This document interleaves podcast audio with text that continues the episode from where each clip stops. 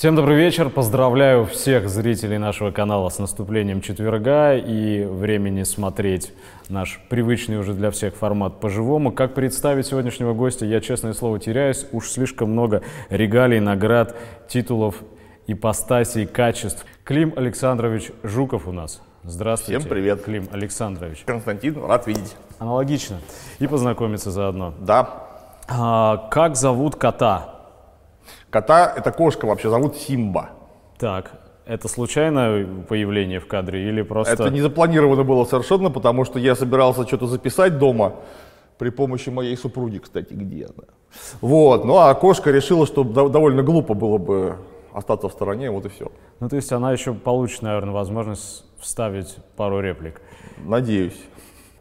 И, насколько я понимаю, в Москву судьба занесла тебя в том числе и потому, что готовится очередной форум с названием «Эра познания». Правильно, номер три.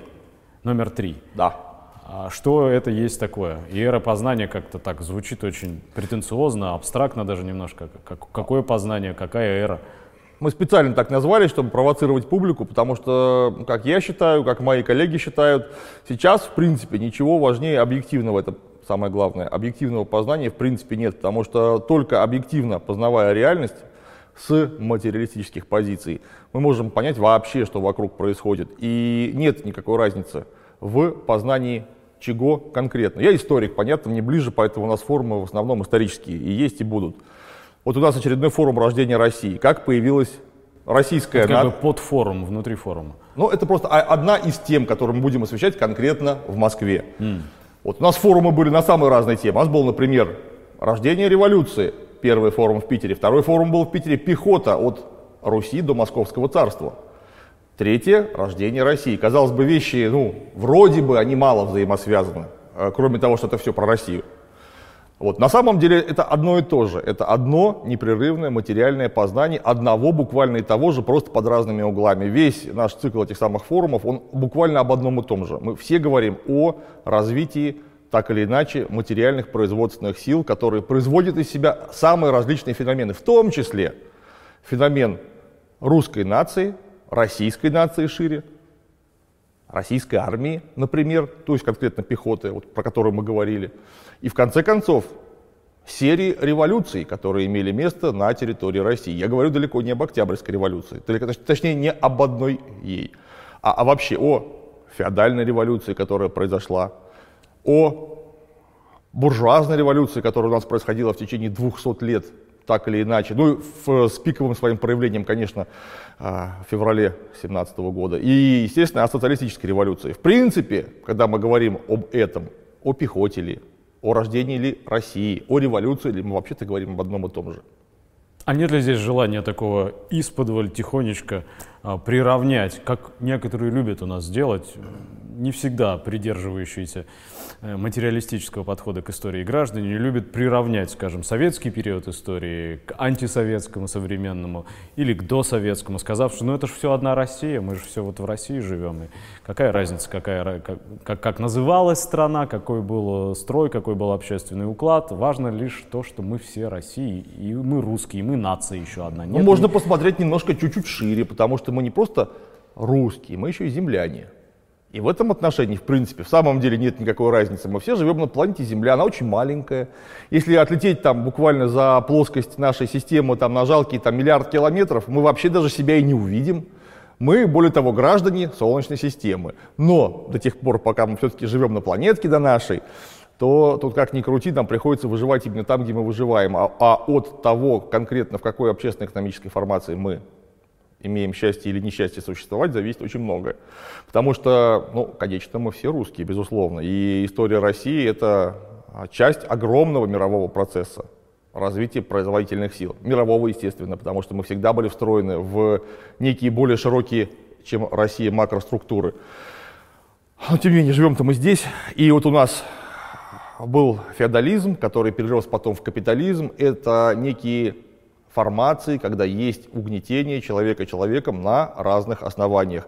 На внеэкономическом при феодализме, на экономическом при капитализме. И, наконец, мы попытались впервые в истории в масштабном смысле, ну, конечно, первый раз после Парижской коммуны, э, создать государство, где отсутствует присвоение прибавочного продукта или же прибавочной стоимости, то есть где отсутствует эксплуатация человека человеком.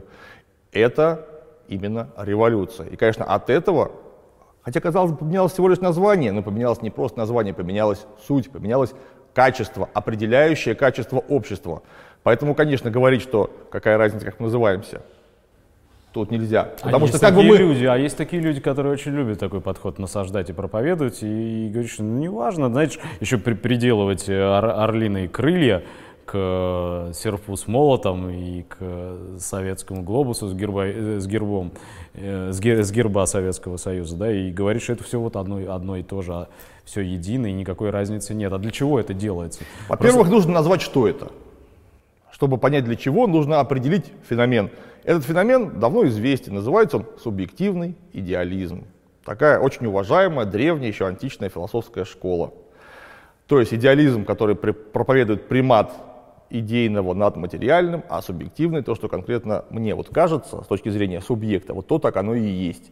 Если с точки зрения субъекта, ну в самом деле, вот я сижу сейчас на улице Правда 24, и тут до меня, там, 300 лет назад тоже что-то было.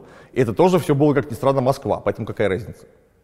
Это субъективизм, во-первых, и идеализм, во-вторых, потому что абсолютно не принимает во внимание самого главного, какая материя за этим лежит. Потому что все проистекает из материи. Если уж меня спросят, я последовательный материалист, считаю, что материя таки первична. Поэтому всегда смотрю на то, что было материально первично. И, конечно, общественная материя, потому что общество это тоже форма материи, вместе с э, паром, э, водой, э, льдом и плазмой. Это вот пятая форма материи, если хотите. Она была в разные эпохи несколько разная. И это очень важно, и это объективно, если мы не учитываем, мы впадаем в ту или иную форму идеализма. В данном случае вот эти люди, любители непрерывности какой-то истории, это субъективные идеалисты. Это не звучит для меня чем-то новым и удивительным, но мне кажется, что в последнее время, в последние так лет 100-150, субъективный идеализм во всех формах, религиозной, мистической, позитивистской, если касаться философии напрямую непосредственно, да, но он, он чрезвычайно выгоден правящему классу, потому что он позволяет, закрыв глаза на материальные обстоятельства бытия, ну, когда одному голодно, а другому сытно, да, один батрачит, а второй, значит, э, на, на печи сидит. Вот закрыв глаза на эти обстоятельства, внушить человеку, ну, например, тому, кто приходит на какую-нибудь историческую выставку или посмотрит какой-нибудь документальный фильм по э, федеральному телеканалу, внушить этому человеку, что мы все едины, потому что мы все, предположим, православные, или мы все русские, ты говоришь нация, вот мы все русские, а вот татарин скажет, нет, а я не русский а башкир скажет, а я не русский, или кто-нибудь еще скажет, я не русский, не имеет права сказать. Вот не, не получается ли так, что в нашей сегодняшней, в нашем сегодняшнем государстве, от какого бы времени не исчисляя его, вот этот субъективный идеализм является просто оружием подавления классового сознания? Я бы немножко расширил. Не субъективный идеализм, а идеализм вообще, потому что вот ты начал с религии. Религия — это не субъективный идеализм, это объективный идеализм, когда есть некая первичная духовная материя, от которой все зависит, она вне мира, она диктует свою волю. То есть это нечто, что существует отдельно от наших хотелок, то есть оно не может быть субъектно, оно предельно объектно. Это объективный идеализм. Это, кстати, тоже уважаемая философская школа, например, Аристотель к ней принадлежал, Георг Вильгельм Фридрих Гегель тоже к ней принадлежал как-то не странно. Вот. А так, в принципе, да, что объективный идеализм, что субъективный идеализм. Самое главное, что это идеализм, то есть он вырезает примат материального.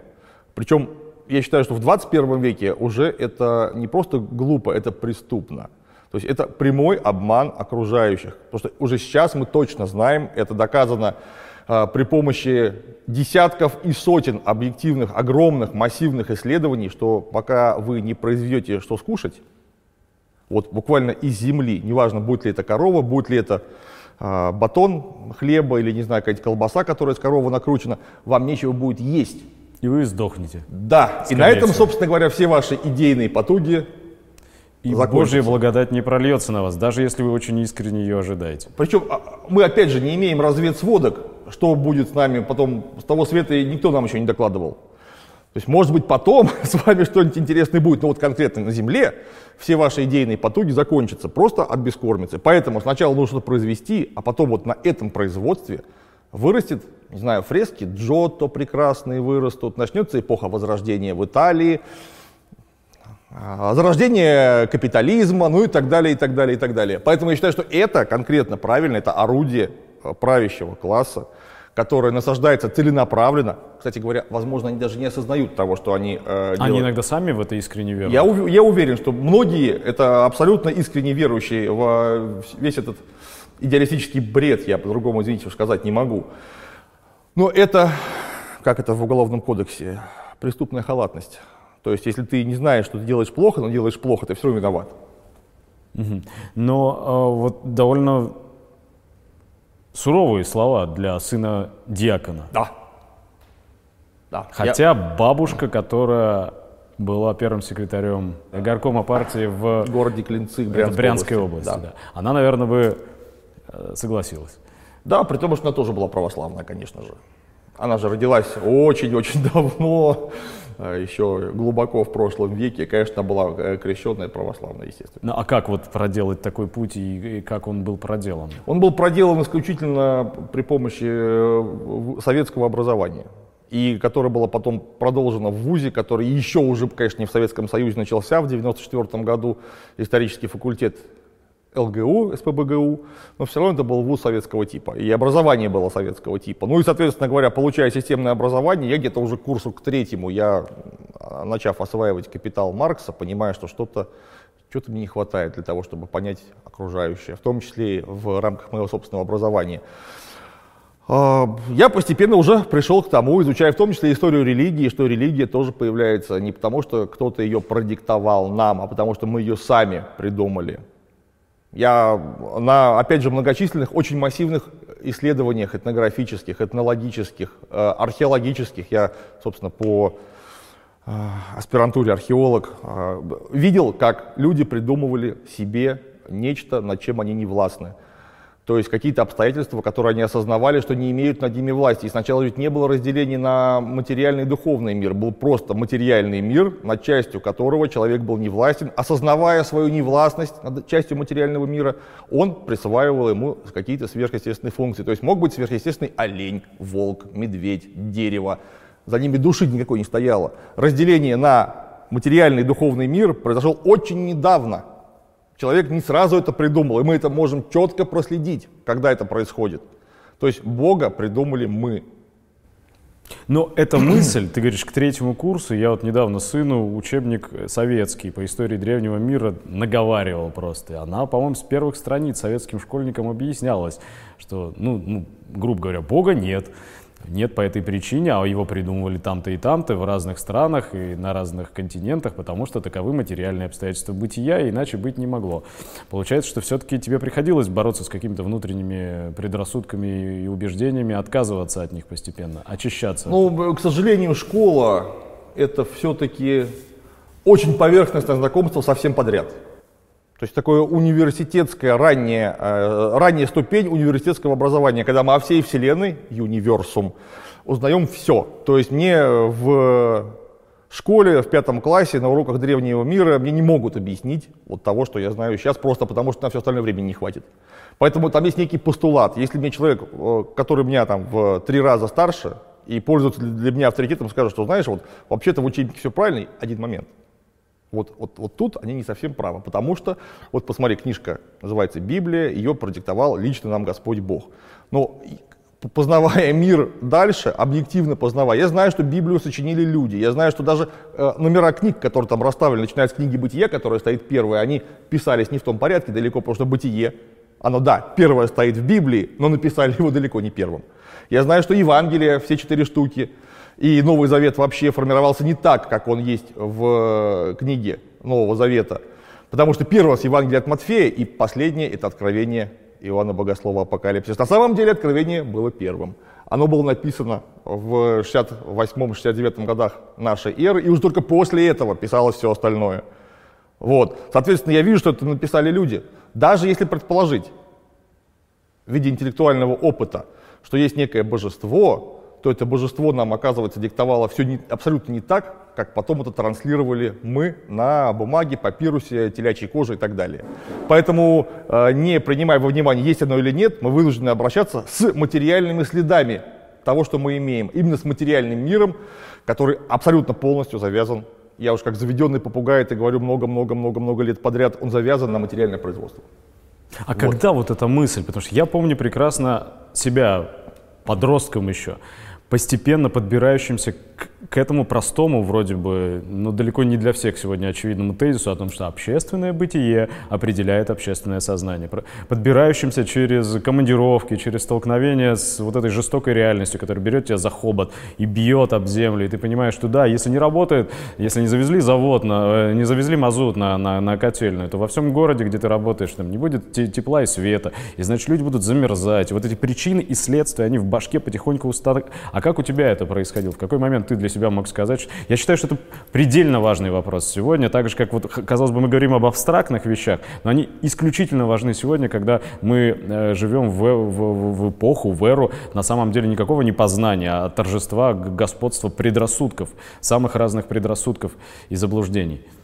Мне это в этом отношении сильно повезло, потому что я где-то, да, в шестом классе средней школы точно знал, где я буду учиться, по крайней мере, где я буду пытаться учиться, а именно на истфаке. И чем я буду заниматься? Я точно знал, что я буду заниматься в дальнейшем историей ужас средневекового оружия. То есть чего-то предельно материального, что можно потрогать руками в музее или в археологических или коллекциях, на археологических раскопках. Короче говоря, материальной культурой. Вот. Ну а из материальной культуры Дальше следует то, что без этой материальной культуры ну, ничего бы не было вообще. То есть сначала человек должен сделать материальную культуру, на которой потом все растет.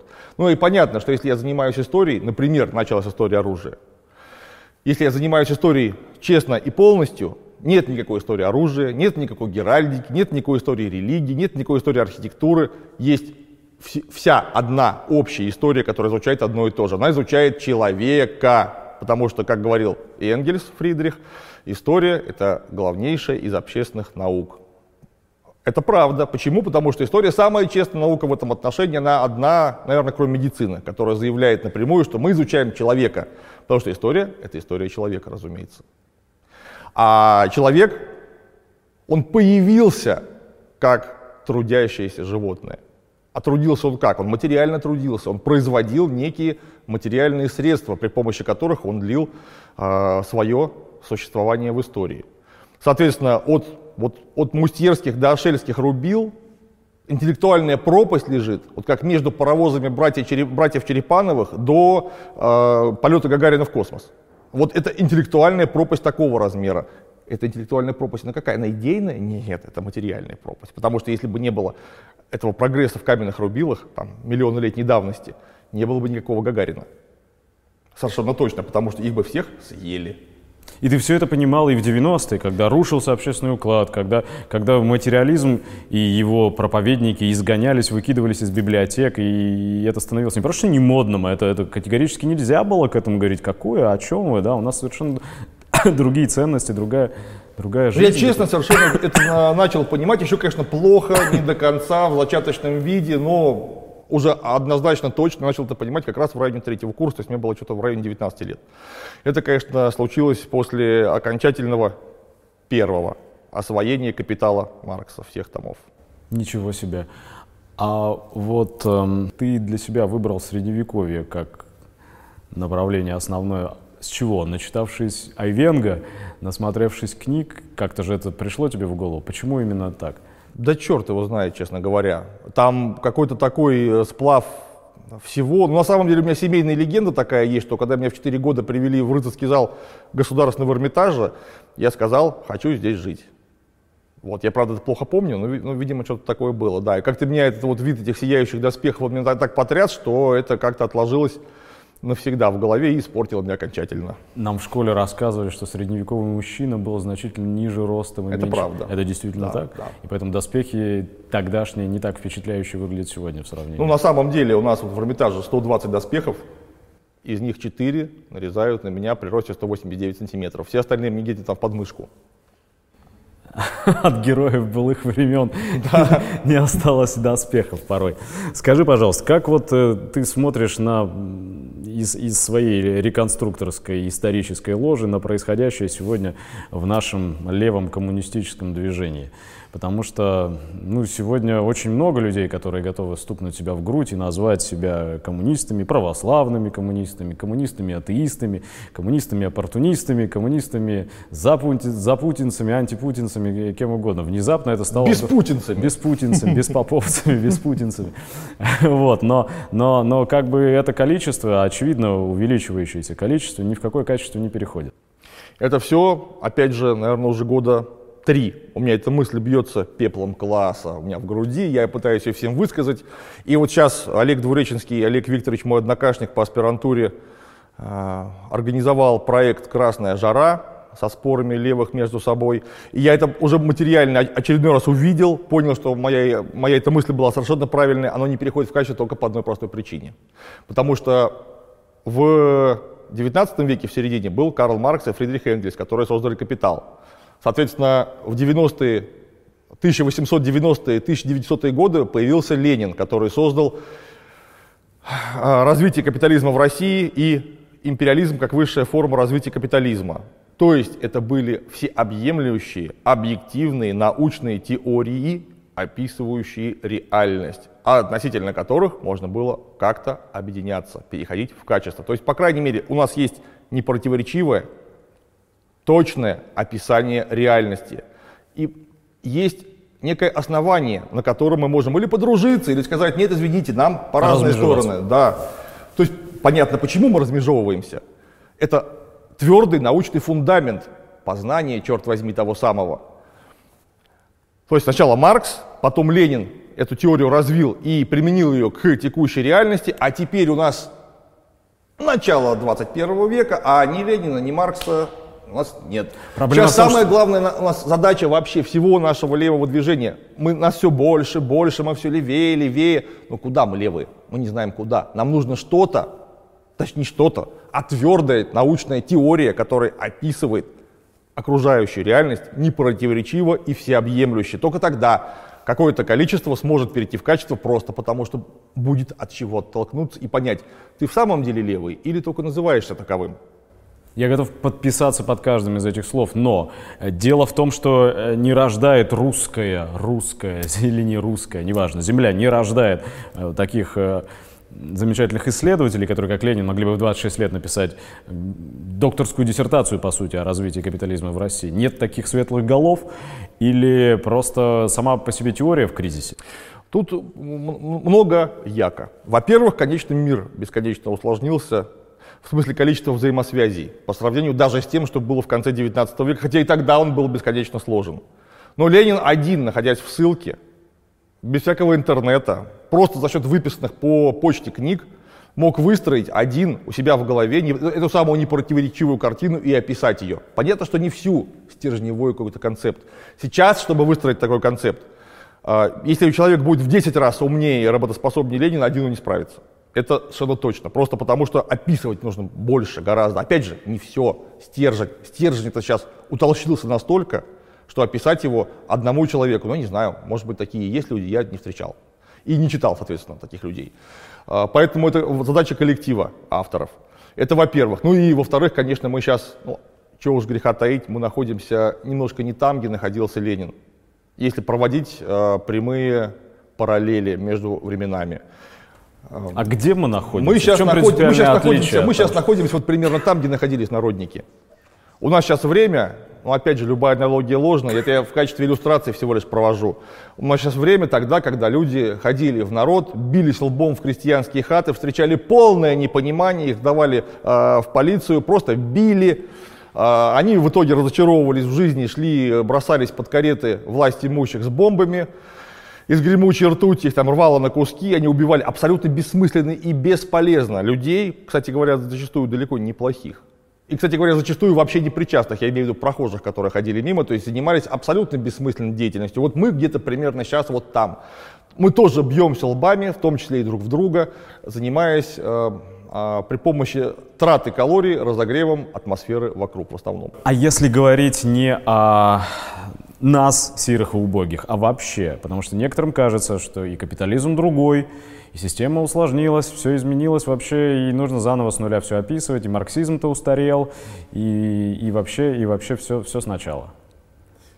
Во-первых, всегда нужно смотреть на определение. К сожалению, у нас очень мало кто знает, что такое определение. Потому что все думают, что определение — это договоренность о терминах, как мы будем чего-то называть.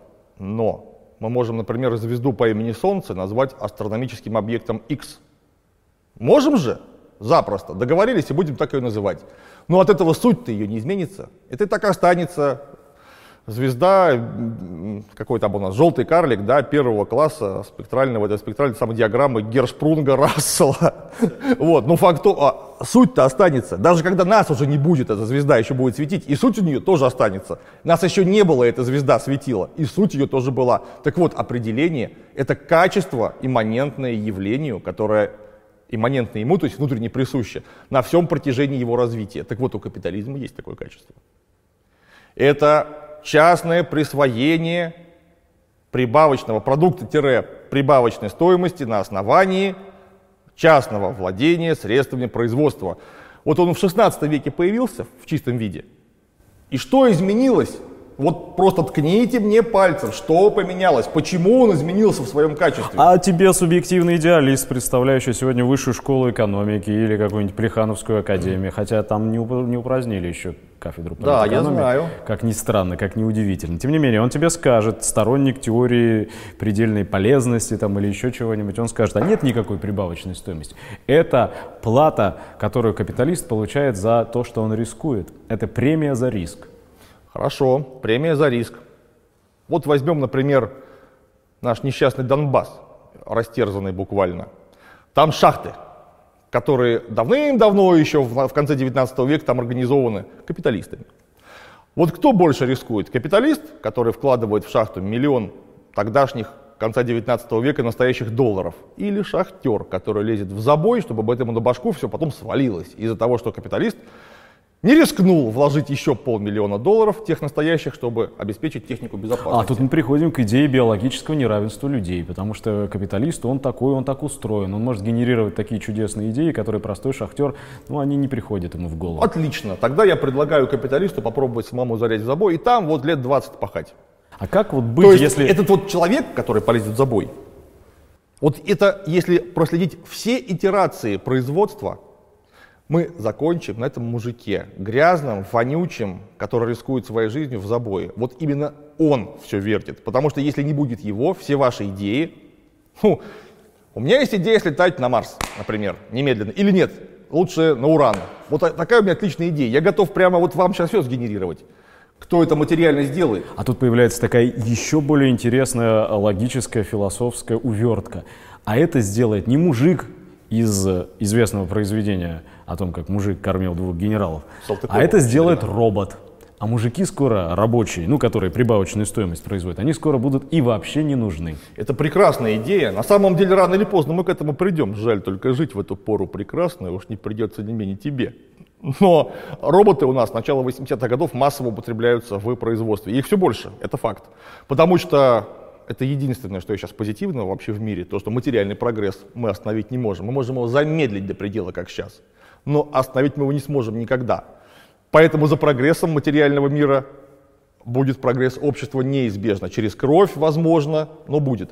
Так вот, чтобы сделать робота, это сложнее, чем iPhone немножко. Чтобы сделать робота, нужно добыть руду. Нужно добыть бокситы, из которого потом сделают алюминий. Нужно добыть нефть, из которого потом сделают пластик, из которого потом будет э, э, изоляция для проводов. Нужно добыть медь. Это все нужно привести, и это все делают не роботы. И это пока еще роботы делать не будут, это делают рабы фактически. Я вот смотрел недавно, э, э, записывая сценарий для очередного своего какого-то ролика, тщетного, данные Международной организации труда современные. Вот оказывается, у нас сейчас рабство процветает, причем самое настоящее в античном смысле. Вот недавно современные, так сказать, рабы из Кот-Дивуар, вырвавшись из рабства, натурально сбежав, подали в суд на компанию Nestle, которая производит какао. Оказывается, у компании Nestle есть целые плантации, на которых работают рабы, а никакие не роботы. Это просто негры, вот точно такие же, как на плантациях хлопка в южноамериканских штатах или, черт возьми, там в 16 веке или в 16 веке до нашей эры. Это все те же самые люди, которые бесплатно производят никакую не прибавочную стоимость. Просто прибавочный продукт, материальный. То есть, чтобы кто-то в каком-нибудь парижском кафе, а, откидывая челку, мог потреблять кофе или какао, Да. Кто-то должен где-то вкалывать. Чтобы где-то робот свинчивал Мерседес, где-то кто-то должен погибать э, в свинцовых рудниках. Абсолютно точно. Это откуда, мысль- откуда эта чертова медь происходит? Из Анголы в основном.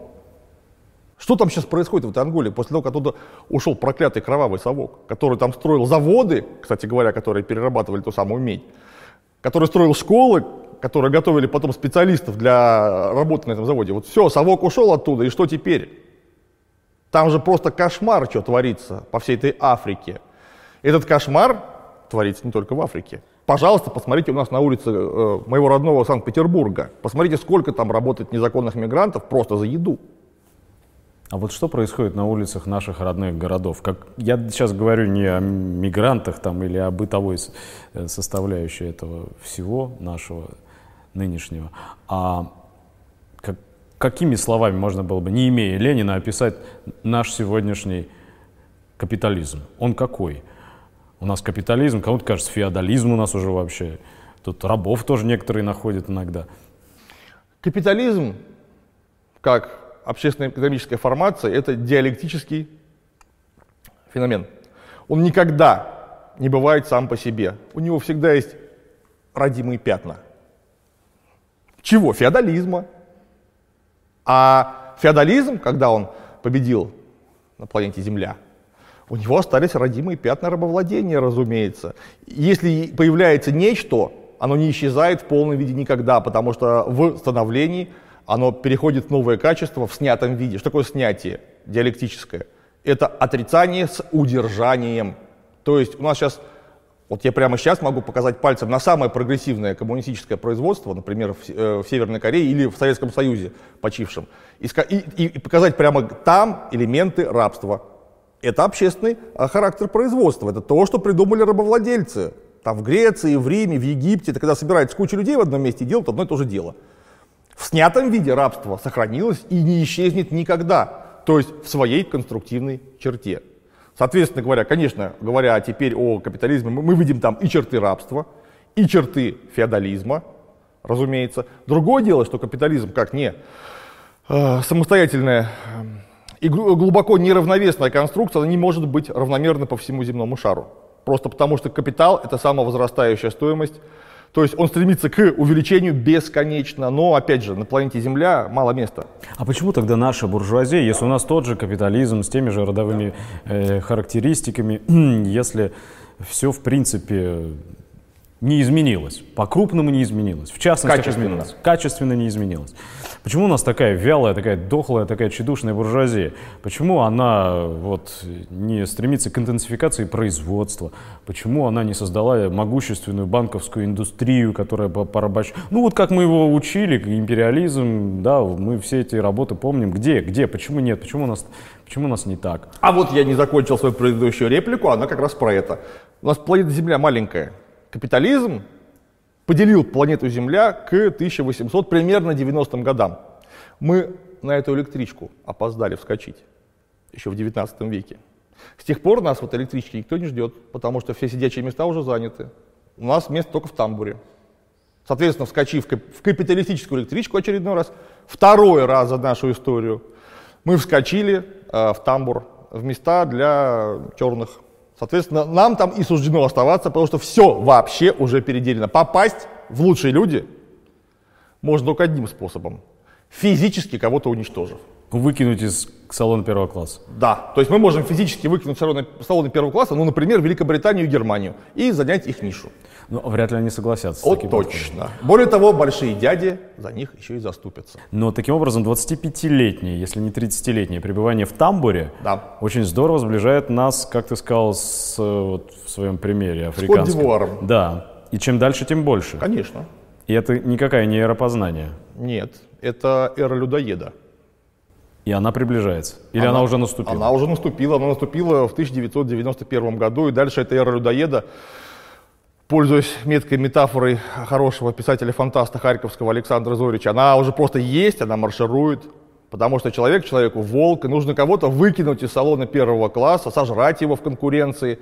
И это не приведет в глобальном смысле ни к чему для тебя, потому что все равно есть кто-то, кто позубастее, поздоровее и постарше в Америке. И не пустит тебя по-настоящему а, вот в салон первого класса. Ты просто будешь в тамбуре поближе там стоять и через это окошко наблюдать, как там красиво живут. У нас никаких других вариантов нету, я имею в виду у, у российского капитализма.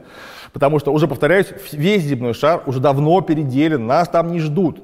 То есть все, что, что бы ты ни делал, ты будешь получать в результате Африку. Да. Или еще большую Африку. У нас еще хуже, чем в Африке, в силу того, что в Африке тепло.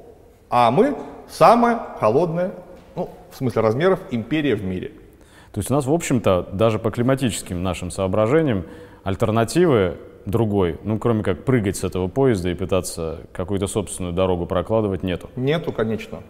А какие предпосылки для того, чтобы это делать? Потому что ведь э, понятно, что ну, и, и, и из тех самых, вот раб, работ тех самых классиков, в принципе, мы помним, что эволюционным, мирным путем с этого поезда не спрыгивают. Ну, в данном случае я, конечно, эм, э, понимаю и правду классиков, как историк. С другой стороны, я так, э, э, заряжен здоровым оптимизмом в силу того, что я отлично знаю, что все революции, которые делаются, они делаются в макросистеме. Потому что русская революция это не была русская революция. Она была мировая революция. Это мировая революция. Тогда началась мировая революция. И мы сейчас живем в эпоху становления мировой революции в периоды реакции. Вот и все. Потому что, опять же, я знаю, как становился буржуазия. Потому что первая буржуазная революция это вообще, кто-то думает, в Нидерландах, нет, это Германия, точнее, Священная Римская империя германской нации, это 1470-е, 1540-е годы приблизительно. Она потерпела жесточайшее поражение, эта революция. То есть реакция ее уничтожила, эту революцию, фактически уничтожила. И вместе с ней она уничтожила и буржуазию, которая заняла подчиненные роли. Потом Нидерланды, мы видим, чем это закончилось. Это 80 лет гражданской войны, безостановочной гражданской войны, которая закон... Вы... потом это, она включилась в 30-летнюю войну 1618-1648 годов. Только после этого Нидерланды установились как северная э, Бургундия, да, условно говоря, которые установились как независимая держава на строго буржуазных основаниях. Вот так рождался капитализм наши потуги построить социализм на этом фоне – это исторический миг, вот такой вот. Просто мы, это, это ни о чем, это не срок. Мы не можем сейчас сказать, что у нас что-то не получилось. У нас, я имею в виду, у землян. Это миг, просто миг. И этот миг, прошу прощения, у нас продлился 70 лет. Это, это гигантская вещь, когда 70 лет существовали, условно говоря, социалистические Нидерланды, которые были независимы, продвигали свою политику. То, что нас не прихлопнули, прошу прощения, в течение первых пяти лет, это чудо. Но по щелчку эти чудеса не происходят. Нет, конечно. Они происходят, мировые революции, очевидно, ну, как опыт показывает, должны иметь за, за собой, перед собой мировые войны.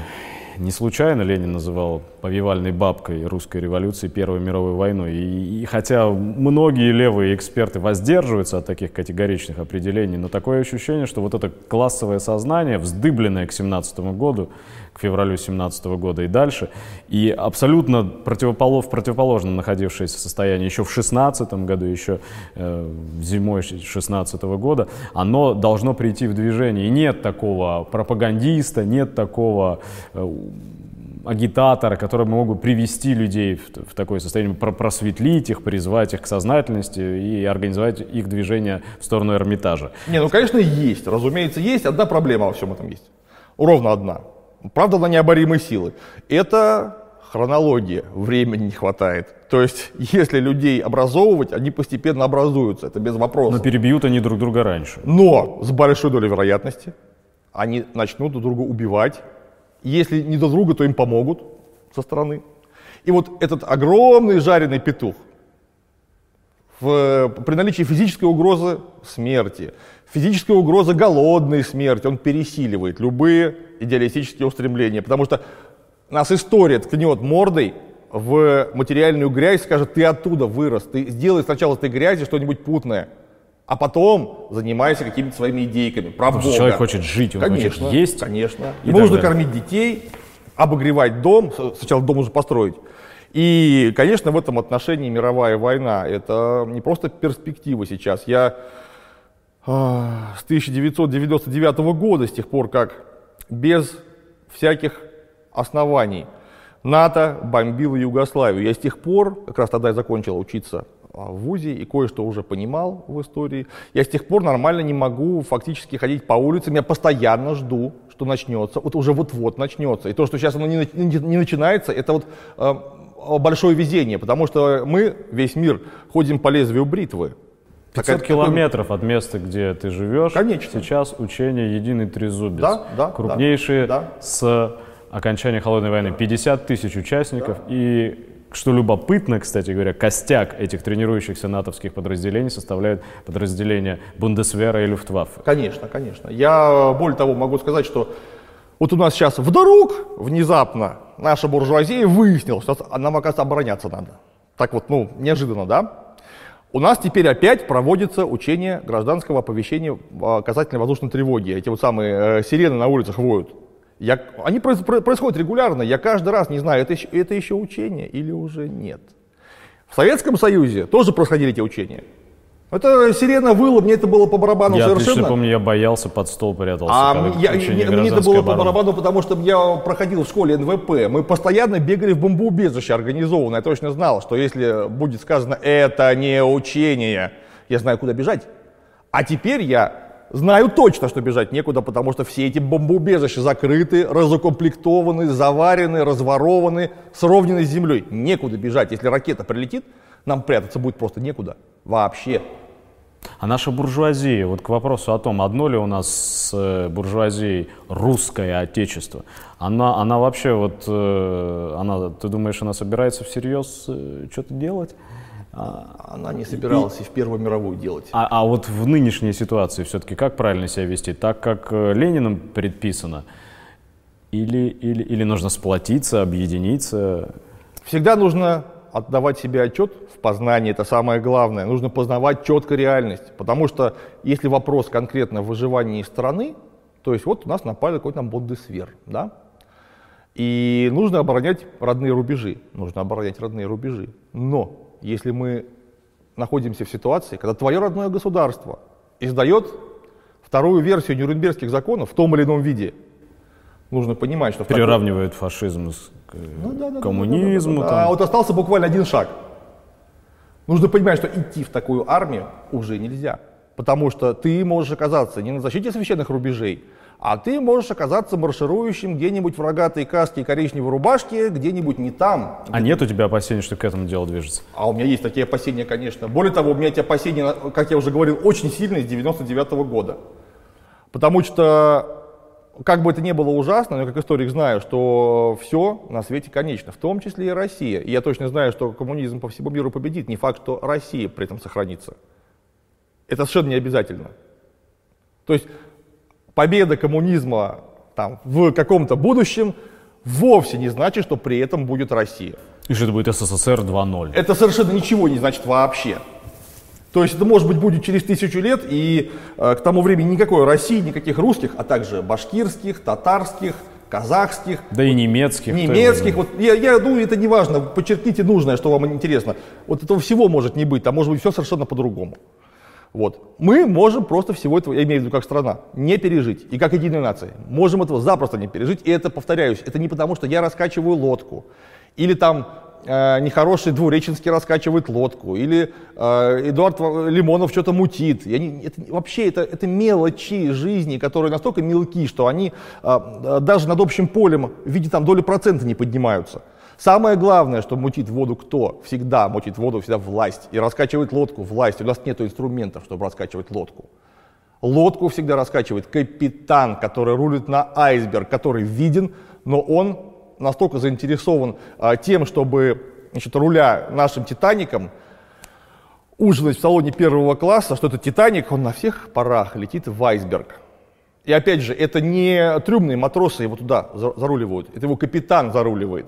Повторюсь, у трюмных матросов нет таких возможностей. У нас нет возможности раскачать лодку. Ну, сейчас руководство «Титаника» озабочено крайне важными вещами. Переименованием аэропортов, Улиц. станций, там, станции дно, вот, говорят, не хватает у нас на карте. А, и так далее. А, возвращаются исторически четырежды 500 раз забытые названия, вывески и так далее. Ничего важнее, конечно, сейчас нет, но я не об этом. Да? Идет постоянная игра в реконструкторство. Ты как реконструктор да, не можешь этого... понимаю, конечно. Ты должен, да, ты, ты должен умиляться, глядя на это. Но действительно ли мы встали на те же самые рельсы, которые когда-то привели кого-то на станцию дно? Мы, мы давно на них. Мы с 91 -го года на них. Как только у нас случилась контрреволюция, фактическая, вот 91-93 год. И мы покатились примерно туда, куда катилась Российская империя.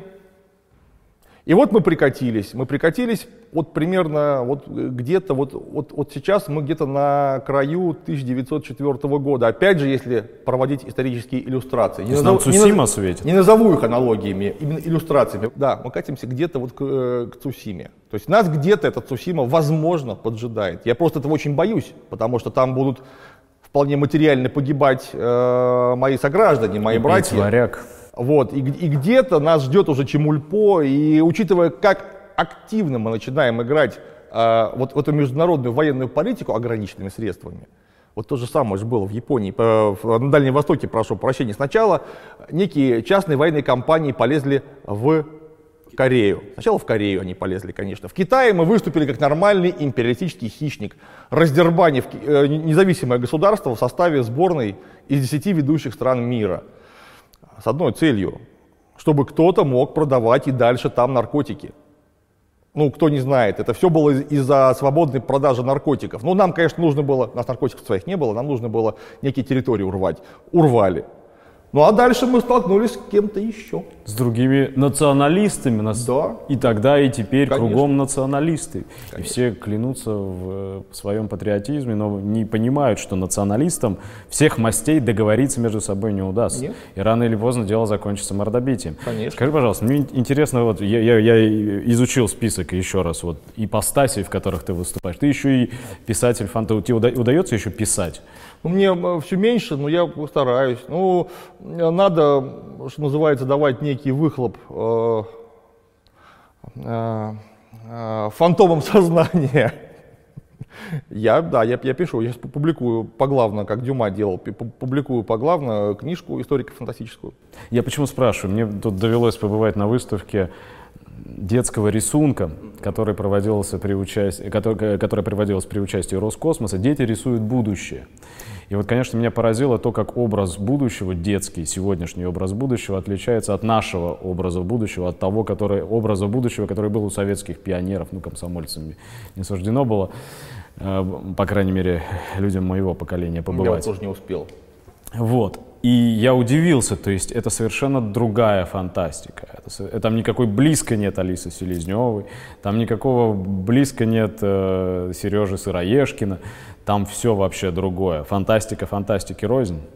И, и, и каким ты считаешь э, мог бы быть образ будущего у, у огромного количества людей, которые следят за твоим блогом, читают тебя, смотрят тебя, ждут твоих выступлений. И ведь это очень часто молодые люди, играющие в компьютерные игры молодые люди, читающие фантастику молодые люди, наряжающиеся э, в средневековые одежды, в, в латы и в керасы молодые люди. И тем не менее молодые люди, которых ждет будущее. Какое будущее?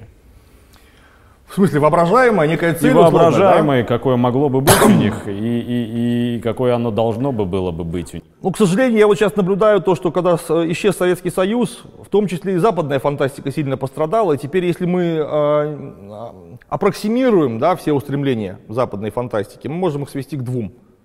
Это Толкин, условно, или звездный Толкин в виде Звездных войн, то есть чистая фэнтези – с какими-то магами, волшебниками. То есть, ну, это... Субъективный идеализм. Точно, совершенно. Ну или объективный идеализм. Или предельно правдивый материализм в виде фильма «Бегущий по лезвию» Ридли Скотта. То есть это утопия, антиутопия? Это вот, это, вот, это то, что реально ждет нас. Это вот мир победившего фашизма, который показан в фильме «Блейд Раннер».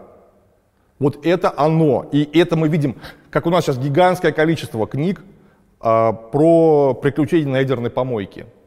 То есть люди... Безумный Макс. Типа, типа того. того, что да, вот у нас была серия «Сталкер» гигантская, это вот ядерная эта электричка, как там люди копошатся на ядерной помойке. И, и прочие 10 числа.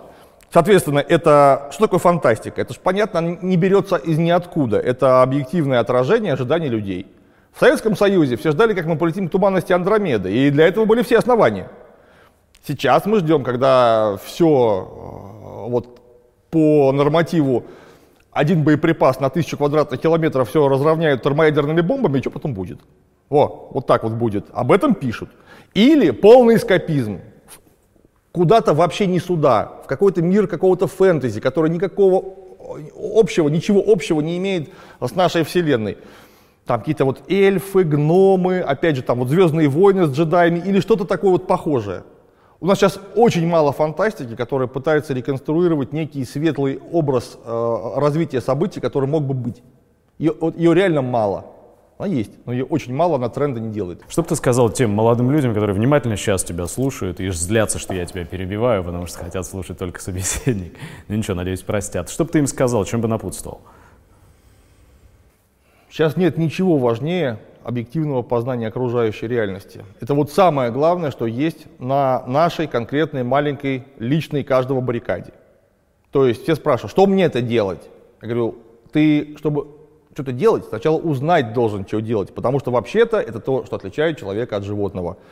Мы за кефиром не выходим, не составив плана. Мы точно знаем, что у нас в холодильнике кончился кефир. Значит, следовательно, нужно, чтобы он там появился. Как? Нужно перейти через дорогу, пойти в магазин «Пятерочка» и купить там этот кефир, а потом вернуться обратно. Вот такой план мы выстраиваем в голове, и только потом у нас появляется кефир. Причины и следствия. Конечно. Соответственно, почему вы думаете, что устроение жизни страны, оно проще, чем покупка, черт возьми, кефира?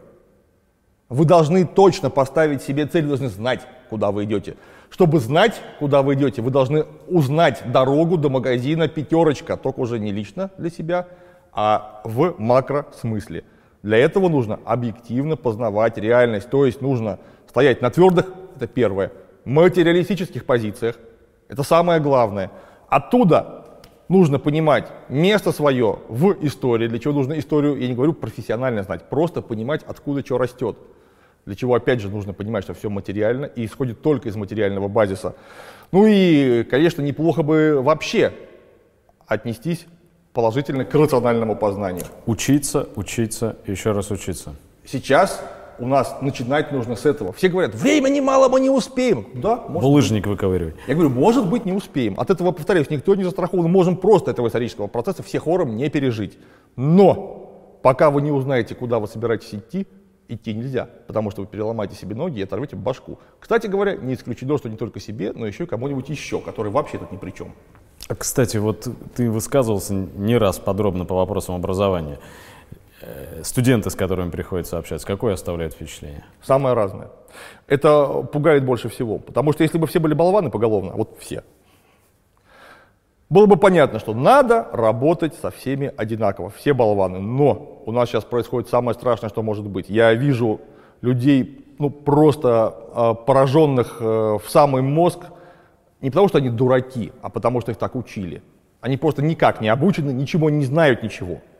И при этом есть люди, которые там в 19-20 лет разбираются в самых разных вопросах, но уж точно не хуже, чем я. То есть это, бешеная дифференциация. Это просто какая-то безумная дифференциация. То есть видно, что вот есть морлоки уже готовые. То есть не нужно ничего придумать, они просто уже есть. Они ни к чему не приспособлены, ничему не обучены, ничего не могут и не смогут никогда при э, текущем уровне самосознания. Я имею в виду в данном, э, в данном, э, в данном мире, в данном варианте развития событий. И есть люди, которые могут ими управлять, управлять сложными процессами, причем хорошо. Между ними растет пропасть. Да, Возникает сегрегация. Одни считают себя правоимеющими, другие, значит, обречены быть скотом. Причем пока еще они где-то примерно из одного и того же места происходят пока еще. Пока еще все понятно. Это просто студенты, просто парни там из Ленинграда, из Москвы, которые даже, возможно, учились в схожих вузах, встречались там на тусовках вместе. То есть пока это еще одни люди. Но дальше вот нужно сделать один шаг, буквально следующий. И а вот дети уже этих вот людей, которые хорошо образованы, и дети этих людей, которые образованы похуже, они уже просто даже не встретятся никогда.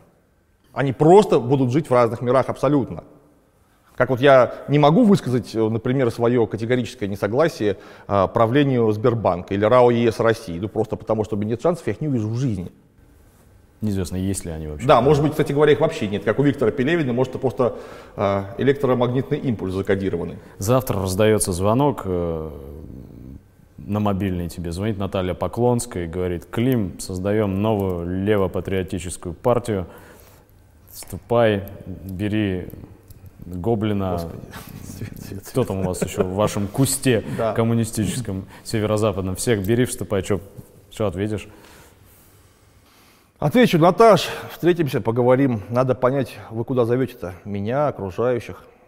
Я знаю, что человек может поменяться, причем ну, и неожиданно, и революционным образом. Вдруг там у, у Наташи что-то поменялось в голове. Диалектика ничего не исключает. Нет, конечно. Мне просто, опять же, нужно увидеть человека, поговорить с ней, понять, э, что она вообще хочет, куда ведет, какая программа.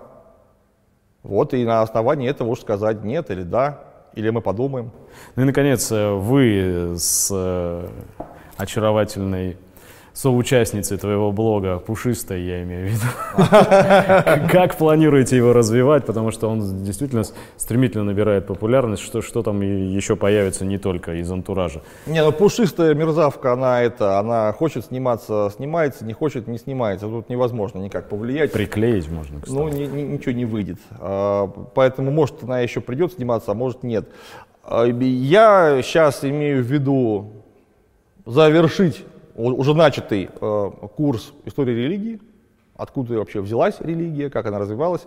Сконцентрируюсь я, конечно, на религии Завета, то есть на иудаизме, христианстве, возможно, и, э, исламе. Это, в общем, производное от того, одного и того же корня.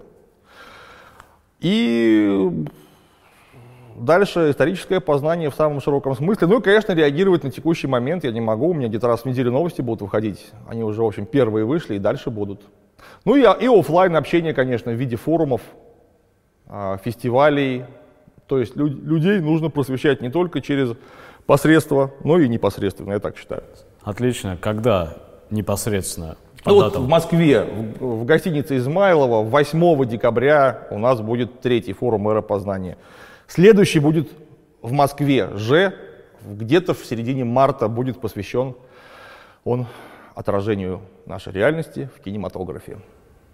Понятно. То есть, по крайней мере, в декабре и в марте можно будет непосредственно соприкоснуться. Так точно. Ну что ж, а- огромное спасибо и ждем декабря и ждем марта. Тебя приглашаю и туда, и туда. Принимаю, принимаю Спасибо. с огромным удовольствием. Спасибо, Клим.